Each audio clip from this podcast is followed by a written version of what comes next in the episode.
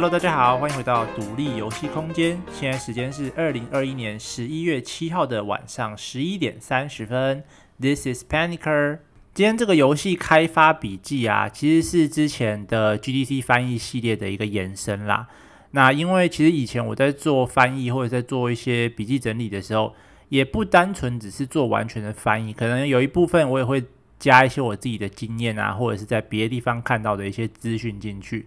所以我就想说，那好像不能完全算是一个纯翻译，比较像是重点整理或者是笔记的方式。所以呢，以后这个 GDC 翻译系列就会变成现在这个游戏开发笔记的系列这样子。不过以目前来讲啊，这个主题还是会以单一一篇的这个 GDC 演讲为主。所以呢，我还是会有一个主轴在，就是这个 GDC 的一个演讲的内容影片。那我也会在呃资讯栏的部分放上这篇演讲的连结跟重点。原则上，只要我有时间啊，我就会把呃。在 Podcast 有讲过的这些 GDC 的翻译，或者是其他的一些重点整理，弄成一个 Notion 的图文版。不过可能有时候会是 Podcast 先，有时候会是文章先。那像今天要讲的这一篇，这个 Ten Principle for Good Level Design，是我已经在之前 Podcast 停更的时候，已经在 Facebook 跟 Instagram 上面都已经分享过的。那所以现在这篇文章已经完整了，所以大家如果想要用看的方式，用读的方式。觉得 Podcast 可能比较花时间的，你也可以更快的去吸收啊，就直接去我的 Facebook 跟 Instagram 翻一下旧的文章，应该就会有了这样子。好，那我们就废话不多说，直接进入今天的主题吧。好，那今天的主题呢，叫做 Ten Principles for Good Level Design，中文就是优秀关卡设计的十大准则。那这个演讲呢，是在二零一三年由 Dan Taylor 在 GDC 上面所进行演讲的。稍微介绍一下 Dan Taylor，他在做这篇演讲的时候就已经在游戏业工作超过十五年了。然后他有在 Sony 担任过专案管理，然后在 EA 啊、R 星、Ubisoft 还有 SE 的蒙特罗本部跟 Atlus 工作室。是都担任过游戏还有关卡设计师，那目前在 Thunderbox Entertainment 担任首席的设计师。那因为当年他在演讲的时候啊，其实他那时候就是正在做 Atlus 工作室的两个作品，分别是《古墓奇兵：暗影》，就是《古墓奇兵》新系列的最后一作，还有《骇客入侵》系列的 Deus X Universe。所以他在演讲的过程中，其实提到蛮多他自己做过的一些专案，都会拿这两个来当做例子。好，那我们就正式进入内容吧。首先说一下这份演讲的主题，它是启发自德国的工业设计之父 Dieter Rams 的 Ten Principles for Good Design，就是十个好的设计法则。那虽然 Dieter Rams 他是一个极简主义的设计，他可能并不完全适用于游戏的设计，但是这个讲者就是 Dan Taylor 呢，他希望可以建立一个。属于游戏关卡设计的准则，所以他就把这一次的演讲题目定定为 Ten Principles for Good Level Design，也就是优秀关卡的十大设计准则。好，那这一次的这个演讲内容呢，它包含了很多跨学科的一些相关知识，譬如说任务设计啊、叙事设计、机构设计等等等等。那他不会只关注在游戏关卡设计本身，因为讲者认为，就是你越精通这些广泛领域的知识，你便越可以。成为一名优秀的关卡设计师，然后设计出一个全面而且优秀的作品。那这份准则呢，它也不是一个死板权威的规定，它比较像是一个提供给设计师在创作时候的一个指引，一个 guideline 这样。那可以帮助他们用引导的方式，让他们去建立更优秀而且好玩的游戏关卡。OK，那我们马上进入第一点。第一点，优秀的关卡设计的导引是有趣的。那为了让玩家拥有就是顺畅的游戏体验，而且是好玩的，玩家必须要很清楚的知道自己应该要往哪边前进。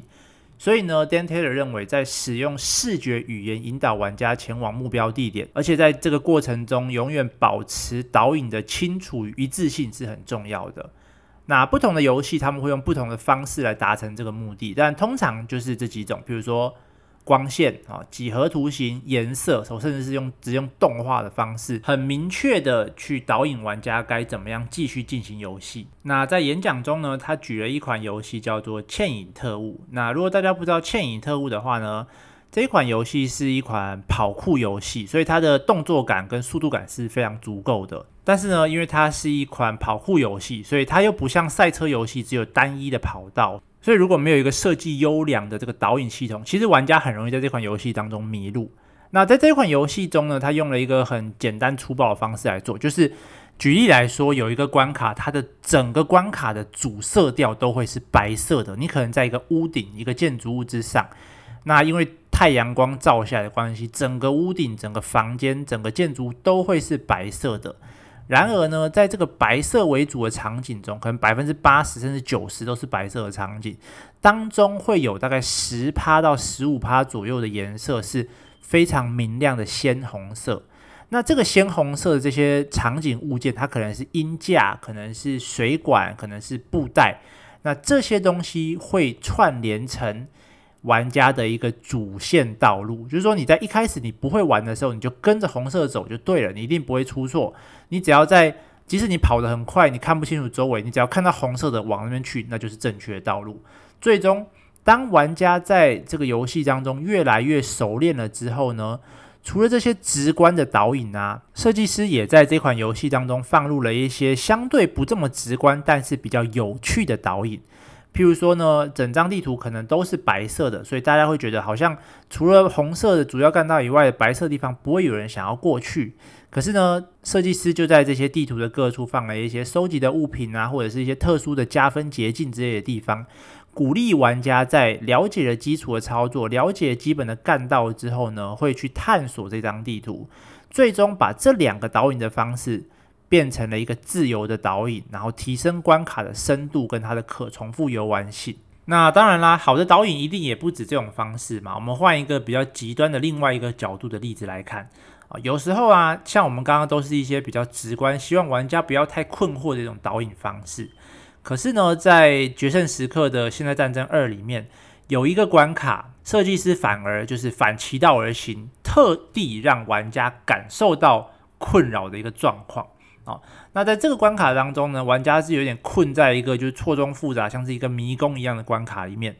然后呢，敌军会从四面八方，甚至是天上都打下来。玩家在这个过程中，他不只要手忙脚乱的对付敌人，甚至他也找不到一条正确的道路可以离开这个关卡。那这样子的混乱呢、啊，它绝对不算是一个非常清晰而且流畅的一个导引。但也正是因为这种很混乱的这个设计，就是刻意设计出来的混乱，让玩家得以体验到这个游戏想要带给玩家这种电影般的这种史诗战役的这种感觉。所以呢，其实只要有一个清楚的视觉语言引导啊，有时候让玩家手忙脚乱也可以是很好玩的体验。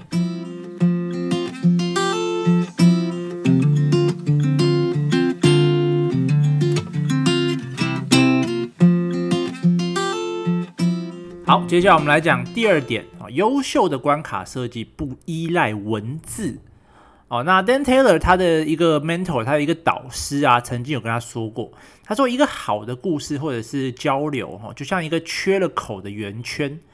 那你把这个圆圈递给玩家，玩家来自己决定他怎么样补上这个缺口啊，就是怎么样自己去脑补这个内容。那如果这个缺口太大了啊，玩家就会觉得他有点。难以补上这个缺口，他就会觉得很困惑，甚至觉得自己很笨啊，怎么都玩不懂。那如果这个缺口太小了啊，玩家太容易把它补上，他就会觉得哦，这个剧情也太无聊、太直观了，太像小孩子子宫向的这种剧情。那听起来像这个导师好像在讲干话一样，反正就是你的剧情故事不要做得太复杂哈，不要做得太简单就对了，反正就是做得刚刚好嘛。那但是这种东西其实也蛮难取悦每一个观众的啦，毕竟。每个人对于故事的理解程度一定不一样，所以这种东西你只能取个大概，你只能瞄准你的 TA，然后自己去决定你想要做到什么样的程度。不过呢，啊，为了更好的说明，就是在这个游戏关卡中，你要选择哪一种的叙事方式，我们必须要先了解到游戏关卡的叙事设计中有三个主要类型。那我把它翻译成明确型、隐含型跟涌现型。那明确型的设计就是非常的直观、简单易懂，但是在设计上的影响较大，通常会是隐含型或者是涌现型的设计。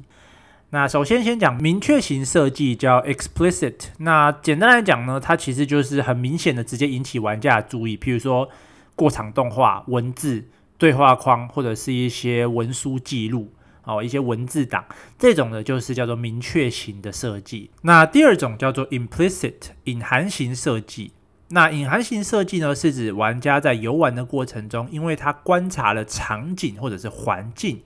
而自己发现的内容啊，这种叫做 implicit。那最后一种呢，它也是影响力最大的，也是最难设计的，就叫做涌现型设计 emergent。那 emergent 呢，是指玩家的脑袋自己发想创造出来的故事。简单来说，就是脑补，完完全全的脑补。那也有人把这种涌现型的叙事设计称为突发型的叙事设计，因为是 emergent 嘛。那明确型的设计，我们这边就不多做太多的介绍，因为它就是一个很简单、很直白的一种设计方式，就是比如说过场啊，或者是文字这样。不过呢，在隐含型设计的部分啊，近年来哈都会用到一个在影视戏剧上常会使用到的一个方式，叫做场面调度。那场面调度呢，它就是一个借由环境来说故事的一个艺术。那甚至有一些制作组也就直接把它称作环境叙事了。那要做环境叙事的时候呢，其实很重要的一件事情就是你要让你的团队中的美术部门在视觉表现的手法上尽情的来加强叙事。那在这个部分的氛围塑造呢，哦，生化奇兵系列就是一个非常常被大家拿出来举的一个很好的例子。譬如说，《生化奇兵》它的故事是发生在海底的一座城市，所以当生化奇兵的团队呢想要在这个地方、这个场景制造一些不安的气氛的时候，他可能会在地板上做一些漏水的痕迹。那你知道，毕竟在一个海底层哦，漏水表示可能是不太不太妙的一件事情。那甚至他可能会放那些哦诡异的一些氛围的一些道具，比如说。呃，诡异的一些面具啊，或者是明明是看起来很灰暗的地方，却有一些，比如说小丑啊、气球这种欢乐的东西，制造一个这种诡异的反差，让玩家觉得，诶，这里好像发生过一些奇怪的事情，那进而衍生出他们自己去推想说，这里可能曾经发生了什么事情，那这就是一种很不错的。环境叙事的一个方式。不过接下来我们要提到这个涌现型的叙事，它就没有这么容易了啊。也不是说这个环境叙事很简单啊，只是说涌现型的叙事，它基本上是没有办法被设计师给创造出来的。设计师通常只能够透过提供玩家很多不同的选择，而让玩家来自行发挥，然后脑补。哦，那在刺客任务系列哦，就是 Hitman，不是刺客教条，Hitman 是一个呃杀手的一个游戏。那在这个游戏里面呢，它就有一个非常好的涌现型的叙事设计范例。那在这款游戏中呢，它提供了非常大量的选择给玩家，就是在游戏中，玩家可以用各式各样的游戏机制去暗杀目标哦。那不论你是要用毒针，你要可以用毒针去刺杀也可以，或者是你用毒针在食物中下毒。那在战斗中用绳子把对方勒死，或者是开枪射杀，甚至你也可以用游戏的物理机制，比如说你把它从高楼推下，或者是从高楼把重物砸向它，都可以进行暗杀。甚至呢，哦，呃，有限于玩家对于暗杀这个定义的理解啦，哈、哦，你当然通常都是我们偷偷潜进去，哦，把目标杀掉，然后再悄悄的离开。可是呢，哦，玩家也可以哈，就把整个关卡中所有人都杀光，因为只要没有目击者哈，也算是一种暗杀。那像这样子可以自由选择游玩的方式，便是一种很好提供给玩家涌现型叙事的一种方法。那当然，如果太多的这种选择，有时候也可能会造成玩家困惑，那反而产生了需要更多引导的这种需求。那也因此，玩家必须要很明确知道他应该要做些什么。那这就连接到了我们的第三点哦，优秀的关卡设计要告诉玩家该做些什么，而非怎么去做。不过呢，在我们开始第三点之前啊，我必须要说，就是涌现型的叙事真的是一个很强大的一种设计的工具。呃，如果大家有听过我之前的这个节目，就知道啊，我最喜欢的一款游戏就是 Jonathan Blow 的 The Witness。那其实《The Witness》呢，它就是一款，它基本上没有跟你讲些什么事情，一切都是玩家自己脑补出来的一个剧情。哦，可是呢，正因为如此，哈，我可以借由在这款游戏中。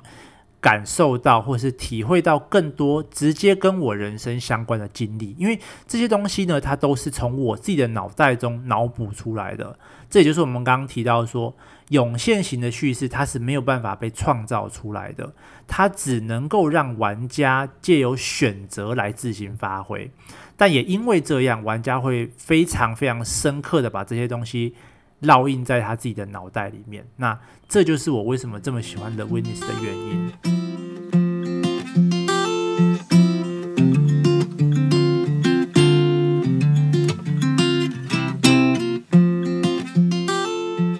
好，那我们回到第三点哦，优秀的关卡设计师要告诉玩家该做什么，而非怎么做。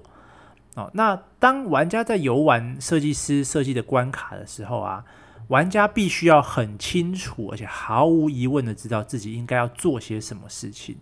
所以呢，设计师必须要提供给玩家明确的目标，例如说啊、导航点或者是导引的协助。当然，这是大部分的游戏啊，当然也是会有一些游戏它的呃特色或它的目的就不是这样。比如说 Minecraft 啊，或者是 Terraria 这种游戏，它本身就是一个希望让玩家自己去探索这种游戏。不过它还是有它该做的一些导引，好，不过我们先不讨论这种比较少部分的游戏，好，大部分的游戏有明确的主线呢，都会希望让玩家知道他应该要做什么事情。但是呢，有时候设计师也可以借由在这个当中混淆一些细节，哦，来产生具有挑战性的关卡。例如说呢，你在关卡中设计让玩家可以用不同的路线或者是方法去完成这个目标。那你需要做的事情呢？你是用简洁明了的指引，但是模糊的目标哦，只让玩家知道真正必要的资讯哦。譬如说哦，在这个上古卷轴五 Skyrim 里面呢、有一个黑暗兄弟会的一个系列任务，那它其实有点类似，就是刚刚我们提到这种暗杀任务啊。那这个任务呢，它很明确告诉玩家说，你去哪个地方。可以找到这个目标，然后呢，目标是谁会一直显示在玩家的罗盘上，可是他不会告诉玩家你要用任何的一种方式去执行这个暗杀，呃，甚至啊，在这个游戏中啊，在这个任务当中，通常玩家在到这个目标的附近的时候，会发现关卡会预先设计好了一些具体的替代方案，譬如说啊，在目标附近的窗台上刚好就会放着一把弓跟剑。然后又或者说，这个目标时不时的会自己偷偷的离开人群，到一个偏僻的角落，方便玩家来偷偷的暗杀他。不过呢，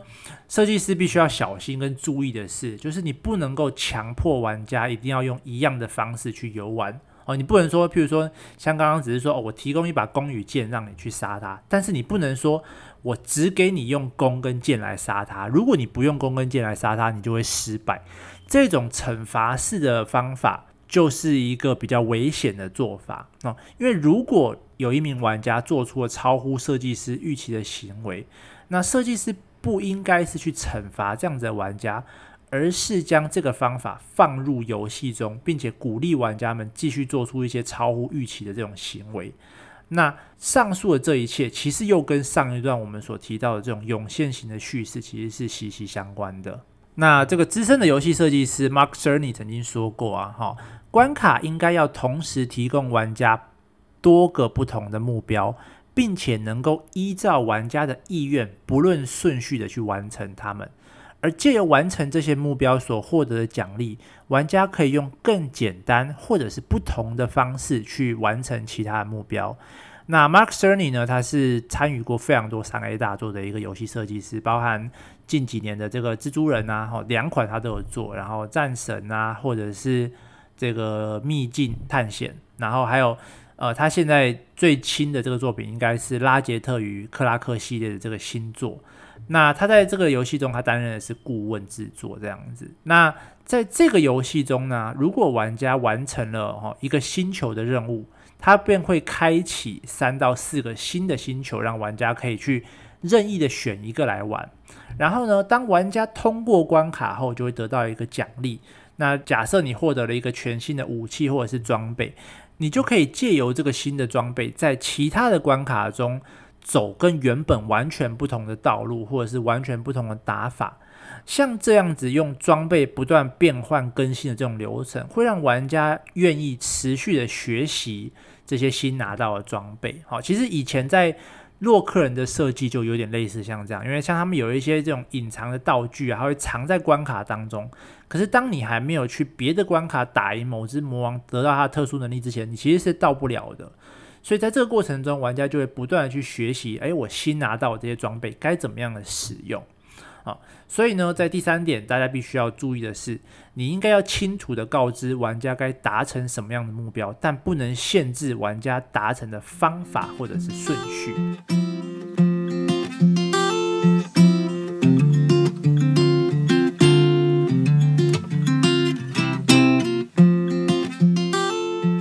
好，接下来进入第四点，啊，优秀的关卡设计会不断地教导玩家。那知名的游戏设计师 Ralph Koster 的著作《A Series of Fun for Game Design》哈，就是有趣的游戏设计理论当中啊，他有提到人类的大脑会享受经历固定模式后进行储存与检索的过程。那游玩游戏很大的一部分乐趣便是来自于这样子的模式分析。那如果这个分析结束得太快，这个过程便会快速的停止，并且让玩家感受到无趣。那这段话是什么意思呢？其实就是一个学习与应用的一个循环哦。譬如说，当你想要打篮球哦，有一天你可能在啊、不论是在 YouTube 上或者在 NBA 的比赛上，你看到了一招哦，譬如说这个后仰跳投很帅，你就想说好，那我要学会这个。那你学会了之后，你就会想要到这个。篮球场上去跟人家打，然后去试用这一招，然后你发现借由这招，哎，你真的躲过人家的这个格挡或者是盖火锅，你就会觉得哦，很酷很帅，你就觉得很爽哦，这就是一个乐趣。那为了延长并且保持这样子的乐趣呢，在游戏的每一个关卡中，你至少都要介绍、展示或者是改变一个关键的游戏机制哦，也就是说，设计师必须要在整个游戏中按照这样子的。步调去进行整体的设计，那这样子不断教导玩家的设计呢，其实有一个非常好的范例，那就是《萨达传说》的每一款游戏哦。在《萨达传说》中啊，就是呃旧版的萨达里面，每当玩家进入一个新的地层，就会找到一个新的装备。那在每一个地层中，它都会有房间去教导玩家用不同的方式去使用这个新装备。然后地下层最后的敌人呢，就会去测试玩家是不是已经精通了该项装备的各种使用方法。那如果你还没有完全精通这个装备的使用方法，你就没有办法打败这只王，你就没有办法离开这个地下层。甚至呢，哦，尽管玩家已经离开了地下层，然后回到了这个地表，在地图上仍然会有很多隐藏的地点啊、升级道具或者是金币，是需要玩家还要去学习。更多不同的使用方式才能够到达的。那甚至到最后哦，游戏的最终魔王战会要求玩家一次使用所有装备的进阶使用方式，才能够击败魔王，然后通关游戏。所以你可以说，整个《萨达传说》的一款游戏，它其实就是一个大型的游戏教学。那这样子的手法呢，其实也不只出现在《萨达传说》啦，其他公司也会用不同的方式去实现这件事情。譬如说，呃，B 社 Bethesda，那他们的做法呢，有四阶段回圈，叫做学习、游玩、挑战、惊喜。那他们的流程呢，基本上哦，游戏会先明确的教导玩家一个游戏机制，接着呢，它会提供你一个安全的测试环境，让你随意的去测试这个游戏的新机制。接着呢，会放入一个挑战啊，具有挑战性的任务或者是敌人，让玩家要精通这个机制才能够打赢它。那正当玩家因为通过了这个挑战，认为自己已经掌握了该新的机制了之后呢，游戏会再丢出一个超出玩家预期的发展，并且让玩家感受到哦，原来我还有更多东西可以学，因而感到惊喜。那因此。借由不断带入新的游戏机制或者是颠覆现有的游戏机制你就可以持续的吸引玩家对游戏有更多的热忱。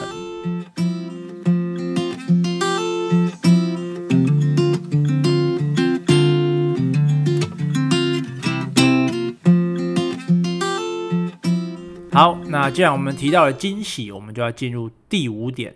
好，优秀的关卡设计要令玩家感到惊喜。好，就麻烦你解释解释，什么叫他妈的惊喜啊？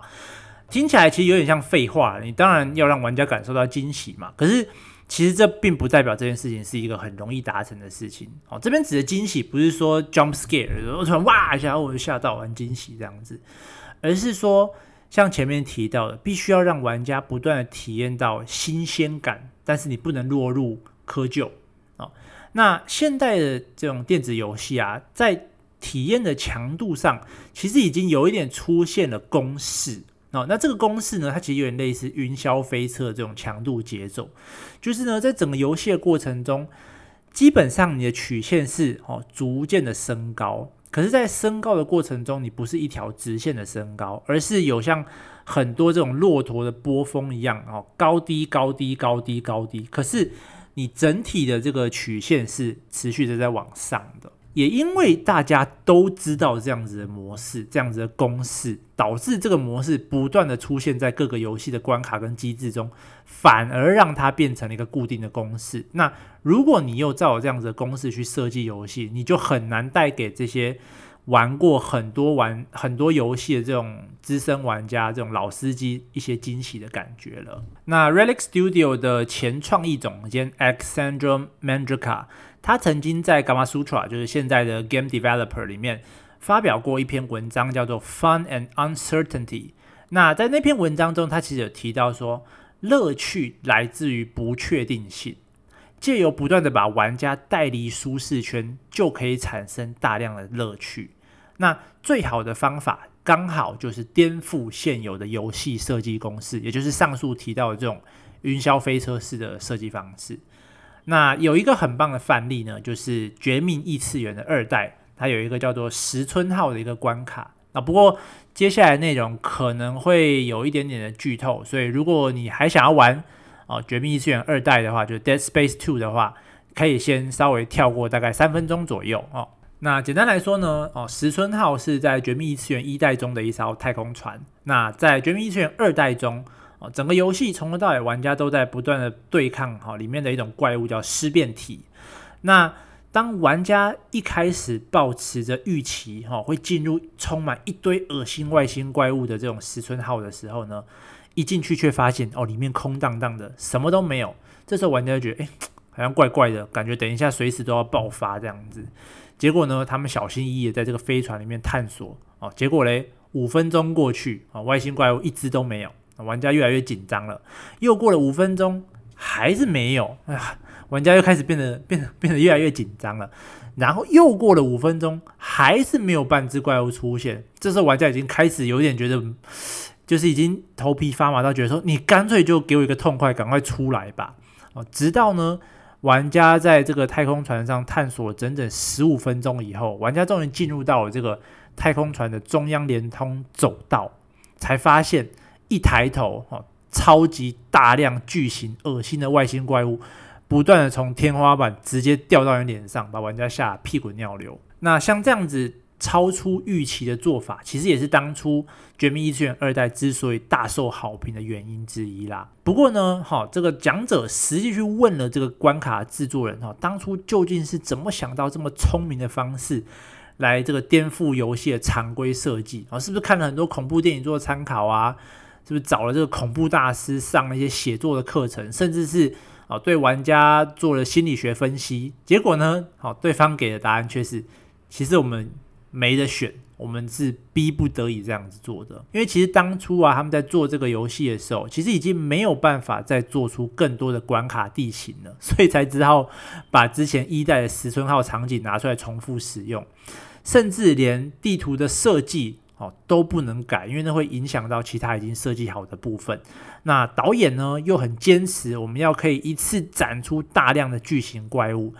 而且还不可以用到在关卡一开始遇到过的一些其他怪物。所以其实他们在设计的时候根本就没有选择。但是以结果来讲，哦，这种绑手绑脚的限制，反而导致团员们就是团队。被迫冒了很大的风险去做关卡设计，然后还成功了。当然，这样子的例子其实并不多啦。不过呢，也确实是因为像这样子冒着风险的行为，很大的程度决定了游戏关卡是否能够脱颖而出。因为绝大多数的这些设计团队并不会想要，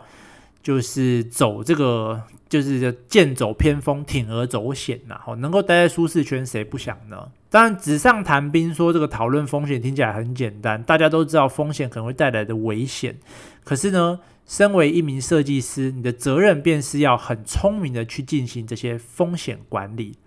那当然，实际的做法就很简单，你就用心的。不论是在纸本上啊，或者是大量的去去思考、去设计这些你想象中的关卡，甚至呢，啊，有一些在纸上看起来很棒的关卡，可是实际上在游戏里面它并不一定会如预期中的好。那反过来讲，哦，那些看起来很荒谬的想法，其实搞不好它最后在游戏里面的表现却非常棒。哦，最重要、最重要的是，就是当你发现了任何可以被预期的风险的时候，你要赶快对。这个风险哈，就这个内容进行灰箱测试，就是 Gray Box Testing。